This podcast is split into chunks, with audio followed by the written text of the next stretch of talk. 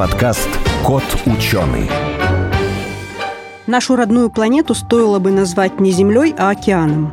Океан покрывает больше 70% поверхности.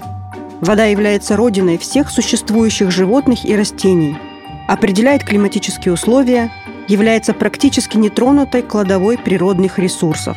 Но при этом океан еще и величайшая тайна Земли. Дно океанов менее изучено, чем поверхность Марса или Луны. Например, самая большая горная гряда на Земле, срединно-океанический хребет длиной 65 тысяч километров, исследован только на 1%, а 90% микроорганизмов океана еще не изучены. Что такое на самом деле планктон и как выглядят морские грибы – а также о том, какие достижения науки позволяют исследовать и открывать все больше удивительных и разнообразных обитателей глубин, узнаем в подкасте «Кот ученый». Сухие цифры, графики и датчики, законы и формулы – скучно. Нужна ли наука в нашем обществе потребления и ярких рекламных слоганов? Пандемия и природные катаклизмы показали, что без науки нам в никуда – если завтра случится конец света, и мы будем в числе счастливчиков, которые уцелели, что мы сможем рассказать о технологиях? Какие изобретения повторить, кроме колеса и письменности? Это подкаст «Кот ученый», где мы попытаемся понять, что происходит в окружающем мире и постичь суть явлений – Сегодня в нашей студии Ольга Коновалова, руководитель направления научных исследований и разработок Центра морских исследований МГУ имени Ломоносова. Здравствуйте. Здравствуйте, здравствуйте. И поговорим мы с вами о Мировом океане. Знаете, я недавно прочитала такое сравнение, и почему оно меня зацепило, как раз у нас был подкаст о космосе, о темной материи. И получается, что в космосе темной материи неизученной, э, темной энергии больше 90%. Как раз недавно прочитала, что в океане тоже больше 90% мирового океана еще не изучено. Действительно ли это так? Это тоже какая-то как темная материя на Земле?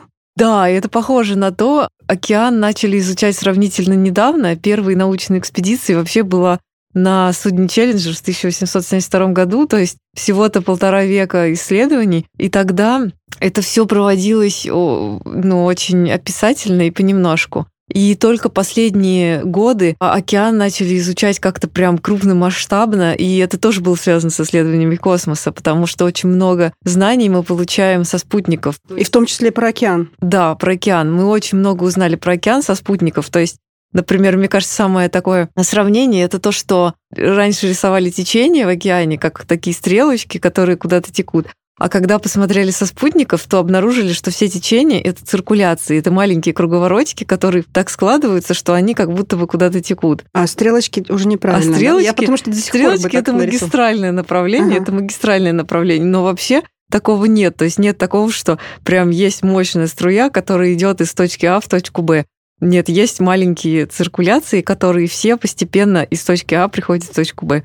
Таким образом. Что же их тогда подгоняет? Ну, как раз эти циркуляции, они направлены все в одну сторону, если то они постепенно переходят из одной точки в другую. И тогда получается, что у них есть направление. А есть просто циркуляции, которые ну, никуда не впадают и просто сами по себе есть. Такие круговороты в океане, которые тоже раньше никто не видел, а увидели только со спутников. А круговороты, они, ну, какого размера?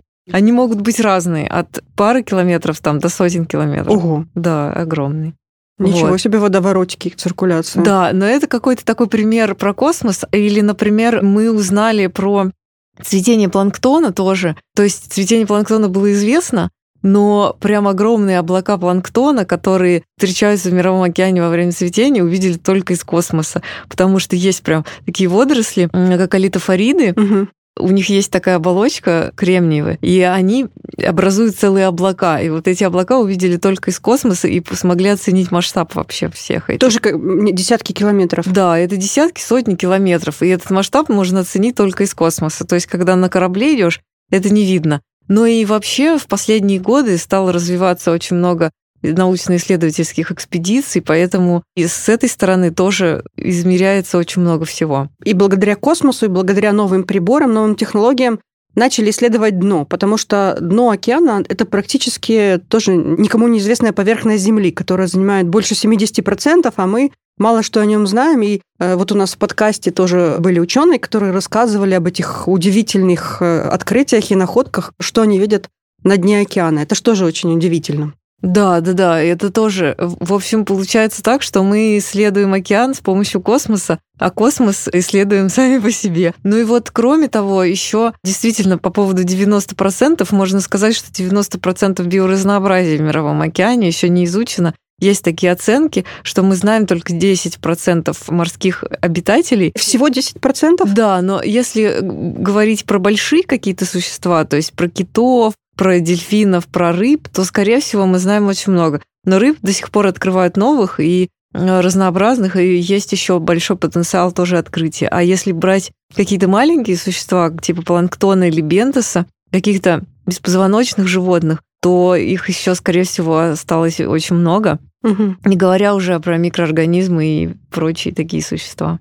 Сам планктон, он из чего состоит? Может быть, это глупый вопрос, но я до сих пор точно не знаю. Это водоросли, животные, микробы, бактерии, многоклеточные, одноклеточные. Из чего состоит планктон и вообще насколько он важен Почему мы его так сильно и пристально изучаем? Планктон действительно состоит из всего, что вы перечислили, из бактерий, микроводорослей и из животных, и они по-разному называются. Есть бактериопланктон, самый маленький, не, ну есть еще нанопланктон и пикпланктон, но это уж совсем малюсенькие существа. Потом есть фитопланктон, и это самое главное звено во всех этих историях. Потому что фитопланктон э, — это микроводоросли, они размером от 20 до 150 микрон, но иногда они образуют какие-то колонии большие, то есть такие, которые даже видны невооруженным глазом. То есть когда происходит цветение фитопланктона, то его прям видно в воде, вода становится зеленая. Есть зоопланктон.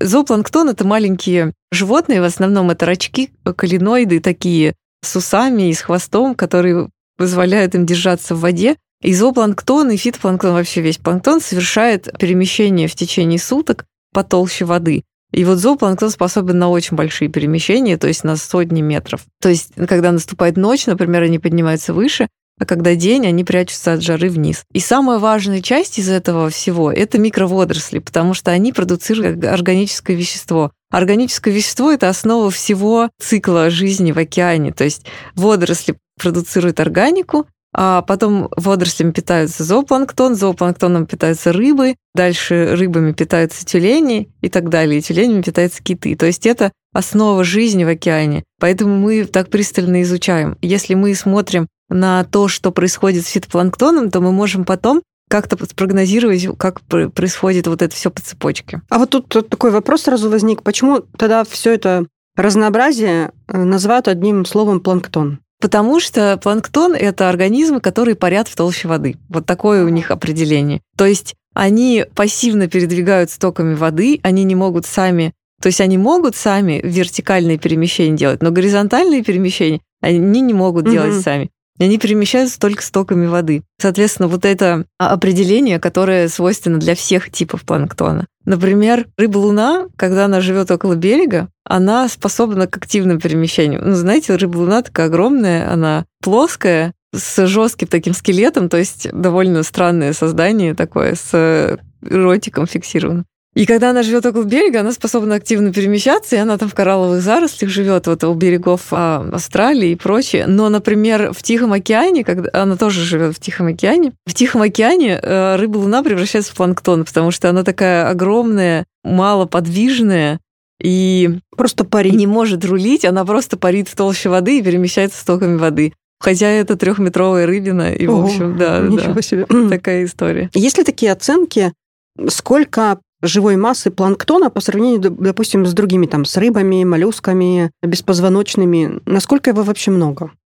Но в мировом океане его вообще очень много. По биомассе, я думаю, что нет таких оценок, потому что это очень сложно сравнивать. Вот я знаю, что фитопланктон производит примерно 50% кислорода на Земле. То есть Больше, половина. чем все леса? Нет, примерно столько же. Примерно просто столько же, да? дождевые леса, например, в Африке, они очень продуктивные, они производят большое количество кислорода. Угу. Но зато есть районы, которые вообще не производят никакого кислорода, типа пустынь. Мировой океан, он большой, занимает 70%. Получается, что примерно 70% поверхности производит 50% кислорода. То есть вот такое примерно. И если говорить о запасах биомассы, то а, вот в Арктике совершенно точно есть такая закономерность, что чем дальше по пищевой цепи, тем больше биомасса, потому что э, животные живут гораздо дольше. То есть, типа, у нас есть фитопланктон, а есть зоопланктон, и биомасса зоопланктона больше, чем фитопланктона, потому угу. что он живет гораздо дольше. Потом биомасса рыб еще больше, чем зоопланктона а биомасса китов наибольшая. То есть вот э, чем больше... Даже в сумме, да? Да, в сумме. Биомасса китов наибольшая. Угу. Но вот это в арктических системах это перевернутая пирамида, потому что классических вообще как бы все по-другому, угу. ровно наоборот. Обычно самых маленьких больше всего по биомассе. Когда мы говорим мировой океан, знаете, возникает такое ложное впечатление, что он везде, в принципе, однородный. Насколько отличаются один океан от другого, допустим, э, при полярные широты от э, экваториальных широт, насколько вообще отличаются вот даже в одном и том же Атлантическом океане, насколько не похож э, одна часть океана на другой? Ну, вообще они отличаются разительно. Например, вот Атлантический океан, который идет меридионально, на нем лучше всего сравнивать. Очень сильно отличаются области прибрежные. Если мы говорим про глубины океана, то на глубинах океана, где-нибудь там на 4 километрах, даже больше километра, все более-менее одинаково, потому что там температура в районе минус 2 градусов, минус 1,8 или где-то так. Там холодно, темно, и э, вода двигается очень медленно, и мало кислорода. Соответственно, глубины океана везде более-менее похожи. Есть только разница, когда есть э, выходы газа или какие-то термоисточники, какие-то такие вот истории. А во всем остальном глубины океана более-менее похожи. Более-менее прибрежные области, они все абсолютно разные. Есть, допустим, арктические области, где жизнь бедная, но при этом, допустим, очень много прибрежных водорослей. И вообще очень богатая прибрежная часть – это в бореальных э, частях, в районах с умеренным климатом. Районы с умеренным климатом наиболее продуктивные, потому что там, как вы уже упоминали, наибольшее количество растворенного кислорода, поэтому там прям угу. очень большая Получается, э, нету такой зависимости, что чем теплее, тем рыбам и другим организмам в воде лучше. Чем теплее, там получается меньше кислорода, и им не так хорошо, как, допустим, э, где более умеренные широты и холодно. Ну да, скорее прохладно. То есть в умеренных широтах наибольшая продуктивность вообще всего. То есть а, Антарктический океан, Южный океан, вот эта Антарктическая область, она самая продуктивная вообще, потому что там нет никакого смущения пресными водами, то есть там просто так устроена циркуляция, что продуктивность все время очень высокая, и это наиболее продуктивные воды вообще в Мировом океане. Ну, например, северная часть Атлантики тоже продуктивная, потому что, с одной стороны, там Гольфстрим, который отепляет, ну, не дает замерзнуть и все такое, а с другой стороны прохладно, и тоже вот это есть эта история с кислородом. Вы начали с морского дна. А, как раз в этом году и в прошлом были исследования, когда на глубину там более 8 километров опустили ловушку, там питательный какой-то там корм, источники света, и как раз все обсуждали в соцсетях, и много было видео, видео, где нашли очень много новых совершенно видов э, моллюсков, рыб. Они были действительно разнообразны, таких каких-то необычных, удивительных форм, которые раньше никогда не видели. Это значит, что мы можем найти еще много очень удивительных э, животных на дне океана. Да, конечно, да? конечно. Но на такие глубины, как 9 километров, вообще очень мало что опускали. Два раза, по-моему, пускались в Марианскую впадину, но это в батискафе, и быстро много всего не увидишь. А вот когда именно какие-то стационарные фотоловушки, тогда можно увидеть много всего, потому что там собираются существа из разных историй. И каждый раз, когда происходят такие погружения, которые раньше были технически невозможны, каждый раз находится что-то необыкновенное. Вот мне очень понравилась история, которая была несколько лет назад, глубоководным удильщиком. Это такая рыба с лампочкой на голове, угу. со светильником на голове. У них, значит, там самки, а самцы у них карликовые и паразитические. И их, когда достают, это такие раздутые существа, ну, их достают на поверхность сетями или какими-то другими способами иногда. Вот, и это такая раздутая рыба, которая, ну, просто от давления ее раздувает, и она такая становится... Некрасивая. Рыхлая, да, и некрасивая. А когда ее увидели, как она плывет в толще воды, оказывается, что удильщики раскидывают такие тонкие сети, которые тоже светятся в темноте и привлекают рыбу этими сетями. И такие прям, они как пауки просто с этими сетями выглядят безумно красиво, и это совершенно другое существо, нежели мы наблюдаем на поверхности. Вот, и я думаю, что и новых всяких существ тоже можно найти очень много, потому что, ну, действительно, глубины не исследованы очень сильно. Более того, вот эти прямые наблюдения, они позволяют увидеть, как эти существа живут, как они функционируют и взаимодействуют друг с другом. Мы с вами познакомились на мероприятии, которое проводил Политехнический музей «Вечер с ученым». И вы очень интересно рассказывали про морские грибы. Расскажите, пожалуйста, еще раз. Я, меня просто поразило, что вообще морские грибы бывают. Что это, зачем оно и насколько они распространены там? Я рада, что вам понравилось. Морские грибы — это тема моей диссертации, моей научной работы.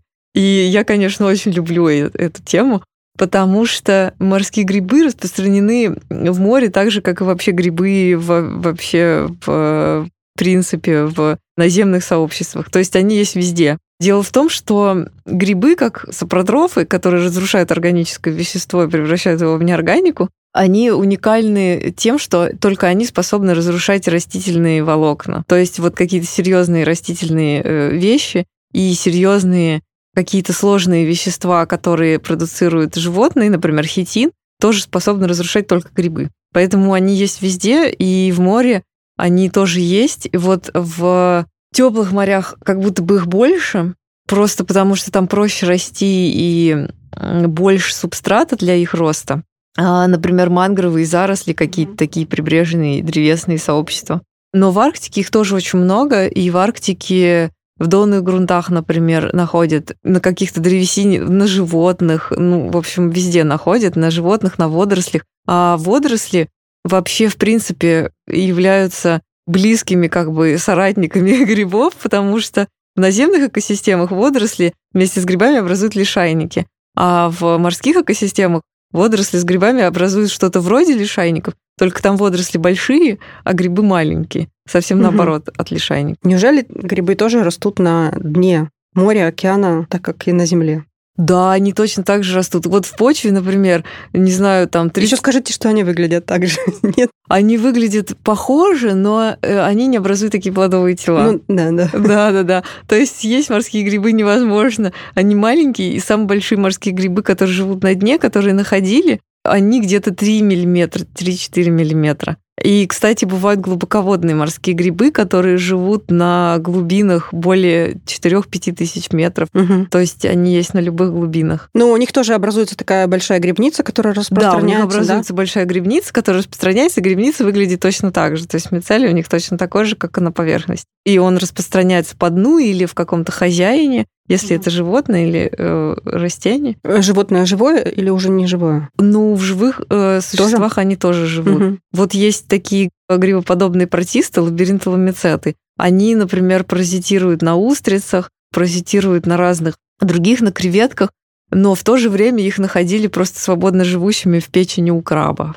То есть, если краб просто спокойно себе живет, а у него в печени живут грибы. Ух ты, как удивительно. Да. Они могут быть чем-то полезны нам, человеку. Что-то они там полезное выделяют, или можно их использовать каким-то образом. Да, в странах Азии, вот в России это пока не очень модно, но страны Азии, Китай и Япония, у них очень э, обширный биотех, и они очень много выделяют активных веществ из разных э, существ. И вот э, в Японии и в Китае очень налажена история о том, чтобы выделять активные вещества из морских грибов, потому что они вследствие того, что жизнь в море такая трудная для грибов, тоже. Они продуцируют очень много активных веществ, в частности антибиотиков, каких-то ферментов, какие-то специальные такие вещества. То есть вот, например, постоянно есть проблемы с поиском новых антибиотиков, и вот морские грибы очень перспективный резервуар для новых антибиотиков. А еще, например, нашли грибы, которые выделяют ферменты, которые разлагают микропластик.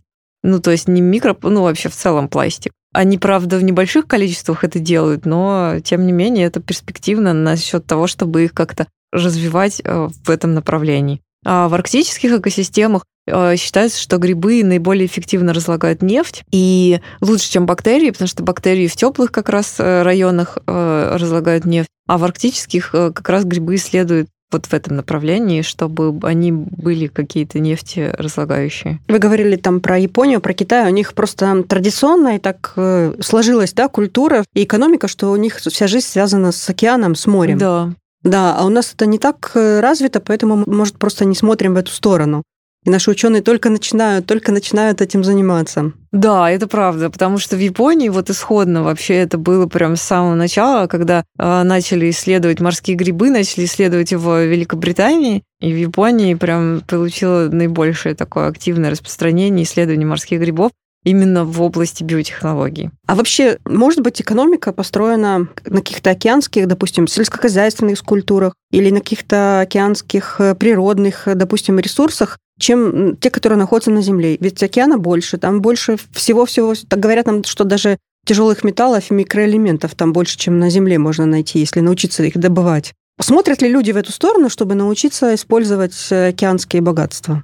Да, люди активно смотрят в эту сторону. Во-первых, э, развивается аквакультура, потому что в плане пищевом каком-то водоросли очень перспективные э, для еды, потому что в них витамины, микроэлементы, все, что нужно. Поэтому на водоросли очень активно люди смотрят. Кроме того, водоросли можно выращивать совместно с какими-то моллюсками, совместно с животными, которые тоже употребляются в пищу. То есть эти аквакультуры очень перспективны в плане какого-то насыщения человека пищей. И еще очень активно сейчас развивается тема с добычей полезных ископаемых в океане.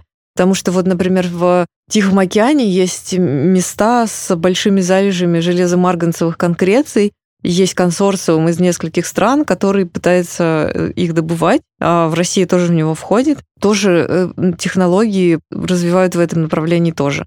То есть это глубоководные какие-то добычные комплексы, угу. которые могут добывать полезные ископаемые. Ну да, не только нефть, которую добывают, да, и газ. Да. Водоросли как еда. Насколько я знаю, может быть, я плохо знаю, там всего лишь пару видов водорослей мы едим. Нет, мне кажется, даже в московских ресторанах уже встречается где-то видов пять точно. Есть ламинария. Ну, морская капуста. Морская капуста. Да, есть фокусы, которые используются в виде только приправы, но фокусы в основном не для еды используются, а для косметики. Есть разные виды ламинарии. Вот есть ламинария, морская капуста, которая в наших краях растет, и есть ламинария, которая растет в, на Дальнем Востоке, в Тихом океане, э, ламинария японская. Она еще более активно mm-hmm. используется. И она называется, по-моему, вакамы в японской кухне. Есть а, зеленые, а, такие зеленые водоросли. Чука. Да, типа чуки, ульва, которая используется как, как морской салат. Она более нежная, и она действительно используется только в каких-то прибрежных а, районах. То есть, и, конечно, самые распространенные водоросли это порфир езаензис, который используется в качестве нори для суши. А, да, да, точно. Вот. А я думала, кстати, это точно та же, что и ламинария. Нет, Нет это, это другая водоросль. А вот вы ж... Она прям однослойная. Вот вы же часто как океанолог, да, вы наверное, побывали во всех океанах. Нет. Не во всех? Нет, я не была в Индийском и не была в Южном. Ага. А вы в экспедициях много пробуете? Вот, знаете, в экспедициях, если есть такая возможность, то да. Но вообще очень мало чего можно пробовать в экспедициях. Просто у нас, когда сюда ходят, угу. для того, чтобы добывать рыбу, нужно специальное разрешение, и это нужен специальный корабль, который с тралами ходит. Я ходила на таких судах, и, конечно, мы там пробовали любую рыбу. Мы пробовали креветок, которые попадаются. Естественно, это прикольно. И мои коллеги даже пробовали осьминогов, хотя я не представляю себе, как можно. И осьминогов очень жалко. Они слишком умные да, для они того, такие чтобы их есть. Просто милые. Да. Ну, и, ну, в общем, нет. Осьминоги это слишком. Но тоже осьминогов добывали. А на судах, на которых проводятся гидробиологические исследования стандартными способами начерпателя, на них невозможно ничего попробовать, потому что ничего такого нет. То есть это только с тралами, когда бывает. Но в прибрежных экспедициях я много пробовала как раз водорослей. Мы делали всякие салаты и, в общем, пробовали разные. То есть можно на этом прожить, э, можно даже почувствовать вкус к этому. Да, это интересно, и это действительно полезно с точки зрения витаминов и микроэлементов. И я думаю, что если комбинировать такую животную диету, типа каких-нибудь моллюсков угу. и э, рыб вместе с водорослями, то можно вполне нормально питаться, и, в общем, это будет сбалансированное питание. Ой, класс, как я завидую. Еще вы говорили про Южный океан. Я вот когда училась еще в школе, такого океана не было. Э, теперь он есть, да? Нет, его и сейчас нет. Потому что есть такая международная комиссия по всяким морским делам, и они принимают как раз решение о том, чтобы давать какие-то названия, там сильные политические влияния, и они никак не могут договориться. То есть кто-то, например, не ратифицирует название Южный океан, и все. Но вообще Южный океан уже много где встречается, в научных статьях уже прям Вот я от многих где. слышала, что это очень удивительная вещь. Чем она так удивительная, почему все хотят исследовать именно эти области? Южный Чем, океан? да, чем он отличается? Потому что э, там так устроены воды, что там действительно, с одной стороны, очень много растворенного кислорода, с другой стороны, там смываются всякие полезные вещества, биогенные вещества с Антарктиды, там нет пресного стока и более-менее какие-то стабильные условия. Нет, нет особенно сезонности, поэтому там суперпродуктивные воды. То есть э, Южный океан, э, ну вообще Антарктическая область, например, там огромное количество зоопланктона, который называется крилем. Именно там нагуливаются киты в своих путешествиях по Мировому океану. И там очень много рыбы, поэтому уже тоже. Там есть рыба как такая более-менее поверхностная, так и глубоководная, типа клыкача, который ловят э, специально. И там, собственно, международные консорциумы, которые регулируют лов э, рыбы в разных зонах. Какие-то зоны э, пытаются сделать заповедными, чтобы там никто не ловил рыбу. Вот, но, конечно, туда все прям стремятся и пытаются. И он удаленный от всех материков. Получается, что там не такое воздействие человека на эти воды. Ну, с одной стороны, да, но с другой стороны, как раз вот китобойные суда туда ходили очень активно и Это давно выбили там было всех китов. да, небольшое, ну, Да. достаточно малое количество времени. Сначала их просто не могли ходить туда, Да, а потом научились потом запретили. ходить, а потом запретили. запретили, да. Но за это время успели очень сильно выбить китов, Мгм. потому что постепенно запрещали китобойный промысел. Очень интересный такой раздел, хотя бы так кратко, про кораллы. Почему в- всегда говорят э, о кораллах как о таком э, богатстве, что ли, океанов? Почему их спасают? Э, Чем они так важны и нужны? Да, коралловые рифы — это уникальные экосистемы, уникальные сообщества, которые характеризуются невероятным богатством видов. То есть, например, как в тропическом лесу. Вот у нас есть, например, арктическая тундра, в которой там, грубо говоря, 20 видов растений, а есть тропический лес, в котором 2000 видов растений. Точно так же и коралловые рифы. Если в обычном море, там, я уж не говорю, в открытом море, там обитает 10 видов каких-то живых существ, то в коралловом рифе их тысячи. Как зоопарк. Да, это как, как природный зоопарк. Там все есть. И микроорганизмы, и водоросли, и кораллы, и рыбки, кого только там нету. Э, Беспозвоночные моллюски, там просто все вообще вместе. И поэтому это как заповедная, в общем, зона, поэтому, конечно, их надо беречь и охранять. И кроме того, коралловые рифы очень хрупкие, то есть это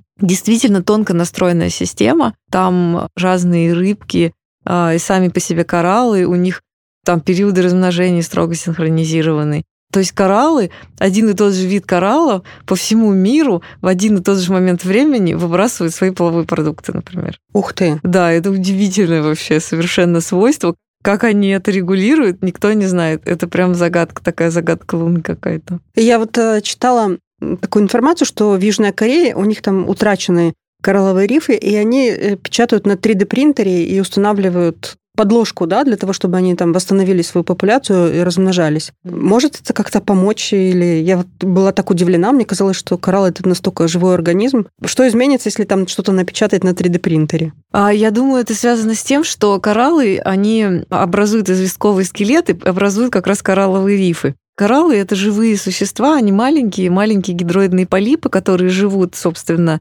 большущей колонией и образуют вот эти рифы, складывая известняк особым образом, характерным для того или иного вида. И когда кораллы умирают, то рифы начинают разрушаться, и меняется гидрологический режим. Меняется не просто видовое разнообразие, меняется вся экосистема, меняется как вода течет, какие, какой дом температурный да? режим. Да, как бы когда жильцы уходят, разрушается весь дом. Поэтому кораллы, после того, как они один раз умерли, они не могут э, заселиться туда заново, потому Мгм. что там все уже поменялось. Поэтому нужно сделать эту подложку, чтобы все вернулось, как бы все течения, вот эти вот температурный режим, какие-то такие условия вернулись к своему первоначальному виду, и тогда эти кораллы снова начнут там жить. Под конец скажите мне еще, куда бы вы хотели отправиться и что бы вы хотели вот посмотреть, изучить? Какая мечта? Я бы хотела изучать морские грибы в Индийском океане, потому что их там очень много, и еще я бы, конечно, хотела очень побывать в антарктических водах и посмотреть на этих удивительных рыб, китов. Это просто мечта, конечно. Ольга, спасибо большое. Я напомню, в нашей студии Ольга Коновалова, руководитель направления научных исследований и разработок Центра морских исследований МГУ имени Ломоносова. Спасибо большое. Спасибо большое за прекрасную беседу. Кот ученый.